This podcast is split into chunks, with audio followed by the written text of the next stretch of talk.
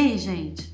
Então, como eu falei na introdução do Sororidade no Tatame, esse podcast é totalmente voltado para a fala da mulher com embasamento científico sobre todos os aspectos e as características do jiu-jitsu feminino. Eu estou escrevendo um livro sobre o assunto e vou resumir aqui cada capítulo em breves episódios de no máximo 5 minutos para vocês ouvirem.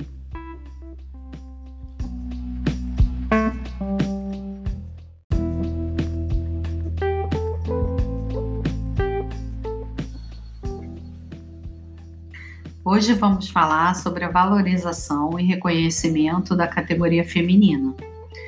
Bom, a luta das mulheres dentro do esporte tem sido questionada enxergada pelas atletas como uma grande causa a ser enfrentada, né? A gente consegue observar uma crescente participação da mulher nas competições esportivas ao longo da última década, mas não existe nenhum estudo que comprove as estatísticas de participação. Aliás, eu queria abrir um parêntese aqui, pois no jiu-jitsu existe uma carência enorme de estudos. E isso influencia muito no, é, nas nossas falas, né?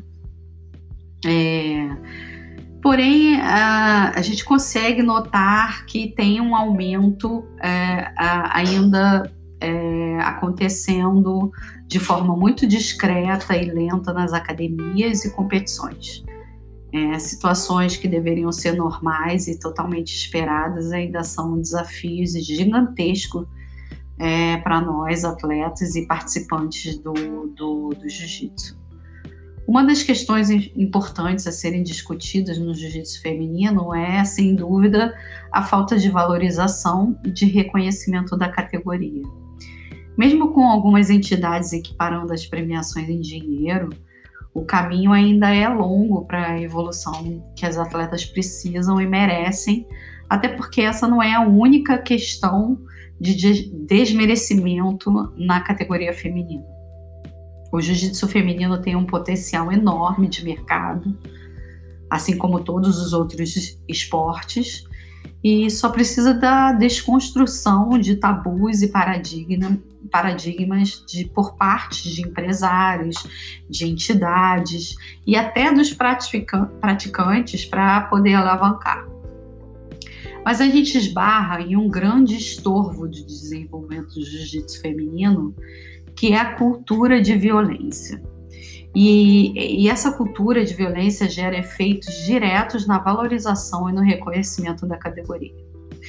Eu vou exemplificar para vocês aqui os efeitos. É, primeiro, a invisibilidade feminina do jiu-jitsu.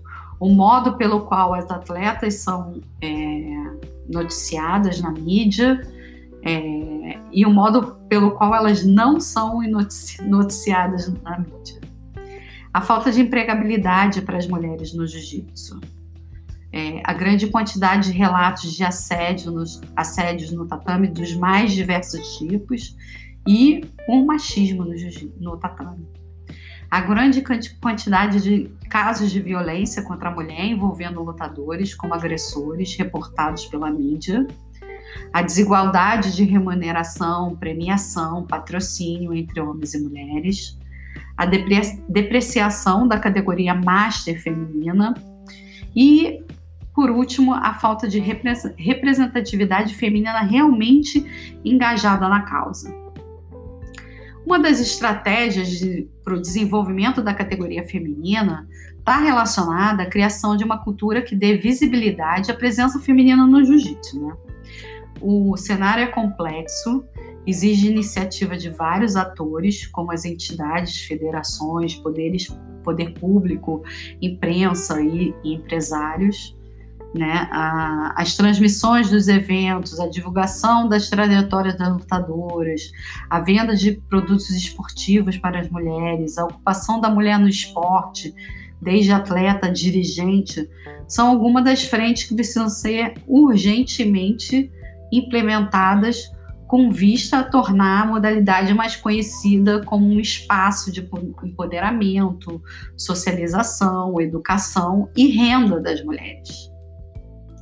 Bom, o reconhecimento da desigualdade em relação ao jiu-jitsu masculino é o primeiro passo a ser dado. E toda mudança requer investimento e resistência. É necessário lutar e muito para que as mulheres tenham condições menos desiguais no esporte, em especial no jiu-jitsu. É, a gente vive em um país no qual as mulheres são alvos de violências diversas e a gente não pode analisar o jiu-jitsu diante dessa realidade, até porque casos de violência contra a mulher envolvendo lutadores são frequentes e influencia diretamente na iniciação da mulher no esporte.